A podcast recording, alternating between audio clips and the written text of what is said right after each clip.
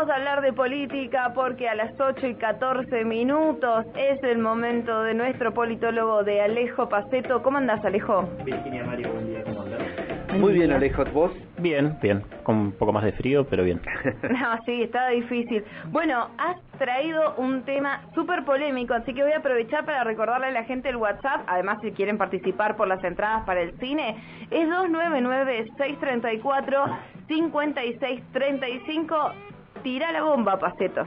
Sí, el, el tema del que quería charlar hoy eh, es, es- son como temas por ahí un poco más sueltos, pero que los venimos siempre tratando un poco desde que arrancó esta columna, incluso desde la primera vez que, que hablamos, me parece, allá finalizando el año 2020, que tenía que ver con el... eh, no sé si decir surgimiento, pero crecimiento muy fuerte que habíamos estado experimentando durante 2020 con, con la pandemia eh, en referencia a los discursos de odio, ¿no? Y, y algo que también siempre venimos venimos charlando, sobre todo cada vez que hablamos de la figura de Javier Milei, es como, bueno, esto finalmente eh, se ha terminado colando, eh, literalmente, ¿no? En el, en el debate público, eh, como, bueno, est- esta figura eh, terminó ocupando bancas, empieza a tener eh, también crecimiento, o está empezando a tener crecimiento territorial, porque se está trabajando, bueno, sabemos que acá en la provincia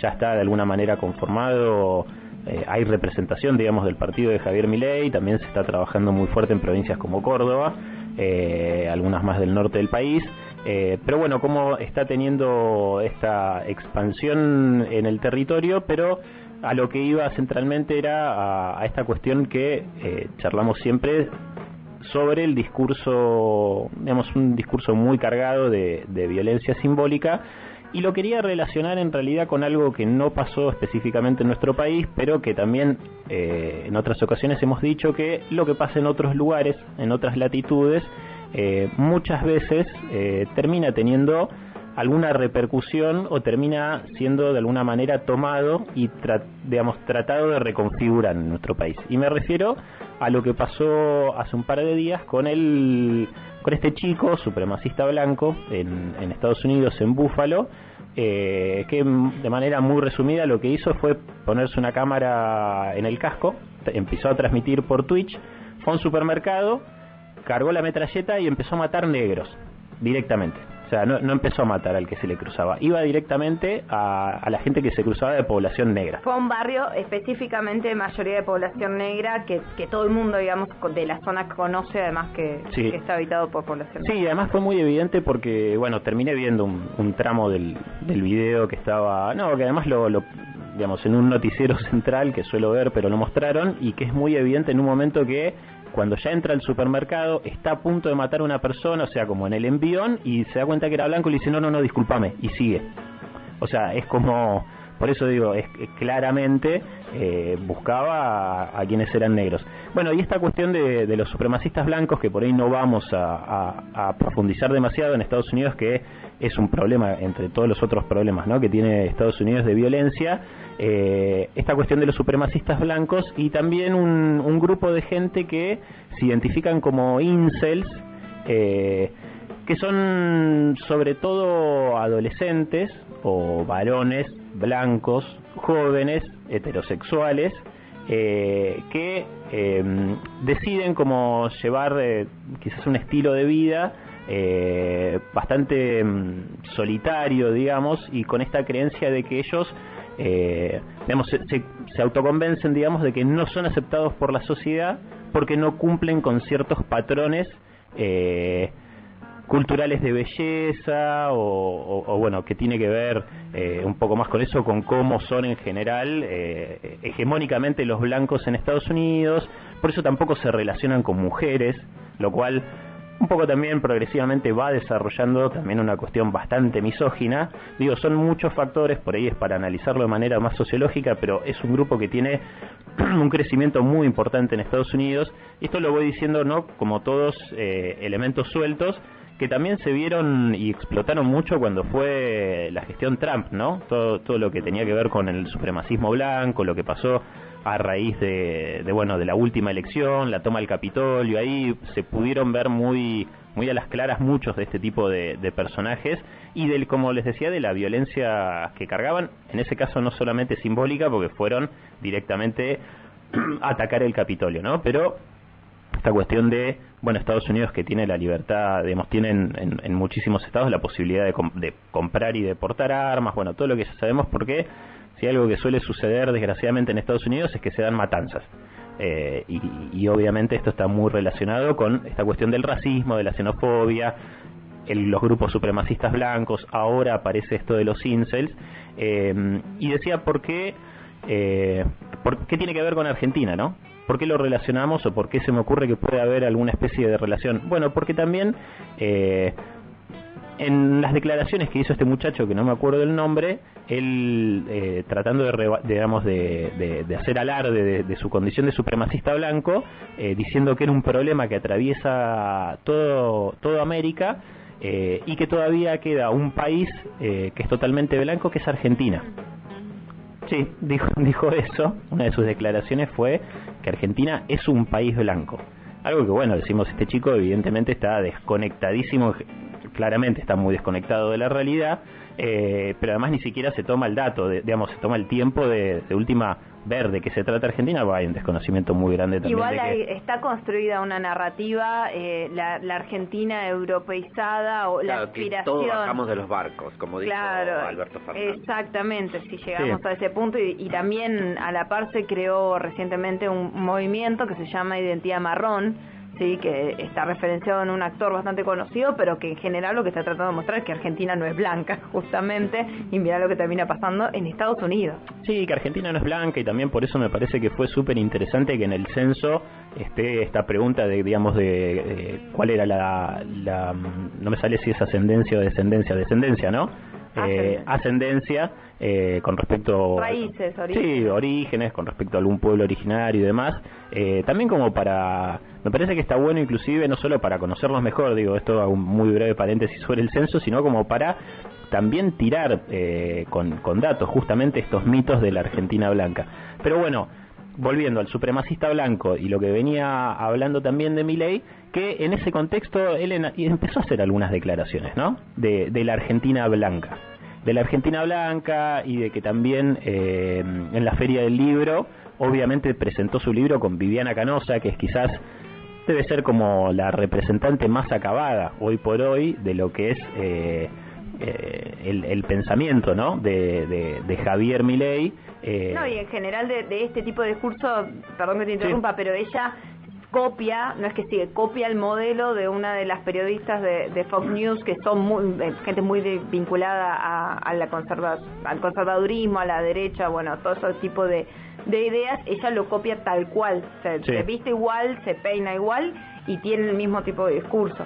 Sí, y, en ese contexto... Vuelvo a la conexión con Estados Unidos, quiero decir. Sí, sí, sí, es que, es que efectivamente es así, son, son patrones que se repiten y que evidentemente, como funcionaron en Estados Unidos con más años, ¿no? Que llevan en Estados Unidos bajando este tipo de, de discursos, sobre todo como ella dice en cadenas como la Fox. Bueno, Viviana Canosa es, es como eh, no es la palabra sucursal. ¿Cómo Producto, Claro, es, el, es la franquicia. es, como, claro, es como una franquicia de todo eso, pero bueno, como les decía en la Feria del Libro, esto es Javier Milei diciendo que una de las primeras cosas que haría sería eliminar el Ministerio de las Mujeres.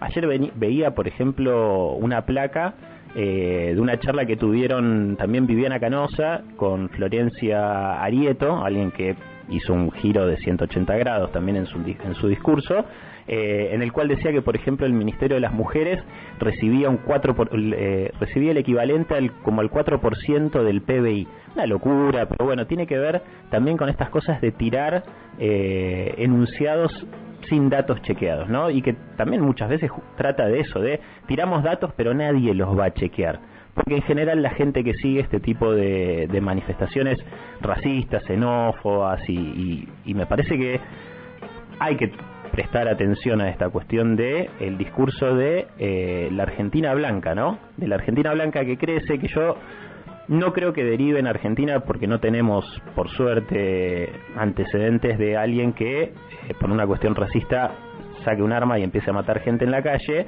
Eh, pero no me parece tampoco menor prestarle, como siempre digo, atención, sobre todo a lo que es la figura de, de, de Milei y de estas cuestiones de cómo van agitando, ¿no? No sé si vieron también eh, su presentación en la Feria del Libro o en general cómo, cómo sube a los escenarios, cómo incentiva. Muchos shows. Muchos shows, muy, es muy levanta las manos, este, dice que no se arrepiente de ser es totalmente blanco, tener ojos claros y era Brad Pitt, igual la descripción que hizo era Yo dije, ay, ¿está hablando de él o de quién habla? Porque fue impresionante. Blanco, ojos celeste, rubio. Bueno, dije, a ver, ¿quién habla? No, no, no se pueden. Ahí es, es toda su percepción de sí mismo. Se la vamos a respetar aunque él no respete las autopercepciones de los demás. No, pero es totalmente, como ustedes dicen, es totalmente performativo. Eh, y como siempre digo, me parece que hay que prestar atención a estas cuestiones y también hay que prestar atención eh, más allá del repudio que se puede hacer en, líneas generales en, los medios o que algunos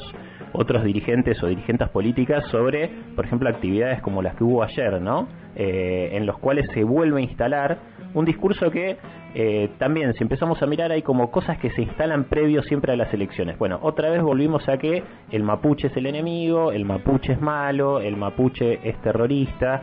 Eh, yo nunca me voy a olvidar las, las pintadas, porque también en el, en el contexto ayer se volvió a, digamos... Ayer estuvo Pichetto acá claro, hablando justamente de eso, ¿sí? a esa charla te Sí, me refería a esa charla, pero también ayer que escuchaba a Sergio Maldonado, que hablaba de que, bueno, hubieron novedades con respecto al caso de, de su hermano, pero siempre uso, digamos, me acuerdo que en ese contexto de lo de Maldonado, cerca del, departamento donde yo vivía antes, estaban había, casualmente varios grafitis que hablaban de, de, la RAM que recibía financiamiento inglés, eh, y me parece que tenemos que, desgraciadamente, empezar a hacer memoria de, de, qué pasó en ese contexto que tenía que ver con el gobierno anterior, pero en todo este crecimiento de la derecha y que Ok, en el periodo anterior había también, digamos, un gobierno obviamente de derecha, pero como siempre venimos diciendo, se está corriendo cada vez más, ¿no? Javier Milei está efectivamente logrando eh, no solo partir eh, la discusión política, porque la termina de alguna manera eh, atomizando y la está evidentemente forzando a que se derechice cada vez más, ¿no? Con esta cuestión de tratar de no perder votos, eh, bueno, obviamente de un sector en particular y de un grupo en particular, ¿no? Que está, que es de Juntos por el Cambio.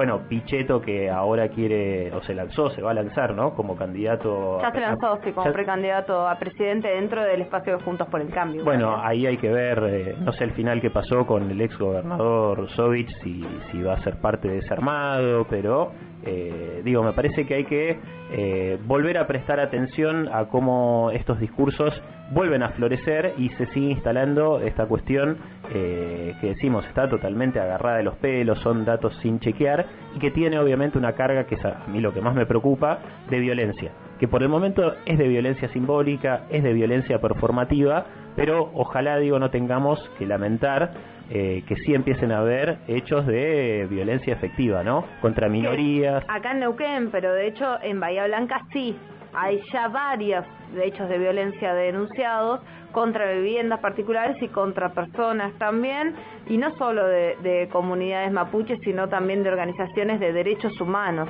¿no? Eh, ayer cuando hablábamos con el diputado Pablo Servi, que le pregunté qué opinaba de estos grupos que están como más a la derecha de la derecha, él dijo, yo no creo más en la derecha y en la izquierda, sino en la, transversabilidad. Bueno, me parece que, hay, que las cosas transversales tienen su límite en los derechos humanos y ahí nos podemos, si quieren, poner a, a hablar sobre qué son los derechos humanos, pero claramente violentar a otra persona porque no piensa como uno estaría violando los derechos humanos. Si no nos ponemos de acuerdo con eso, por lo menos no no vayan a elecciones si quieren, digamos, digamos una cosa así, aunque sea, ¿no? Sí, son como núcleos de coincidencias básicas democráticas que evidentemente hay grupos que no les interesan eh, y no les interesan hablar en términos de lo que nosotros entendemos justamente, como decís vos, del respeto a los derechos humanos y sobre todo la democracia, ¿no? Un sistema que digamos no es el no es no es perfecto, quizás no sea el ideal, pero es por suerte el que tenemos y dentro de los marcos del, el que, en el que nos tenemos que manejar, ¿no? Bueno, eh, desgraciadamente hay grupos que no les interesan y de alguna manera por el momento siguen lavando sus intenciones. Eh, espero que esto, eh, como digo, no crezca y no derive en, en situaciones un poco más violentas.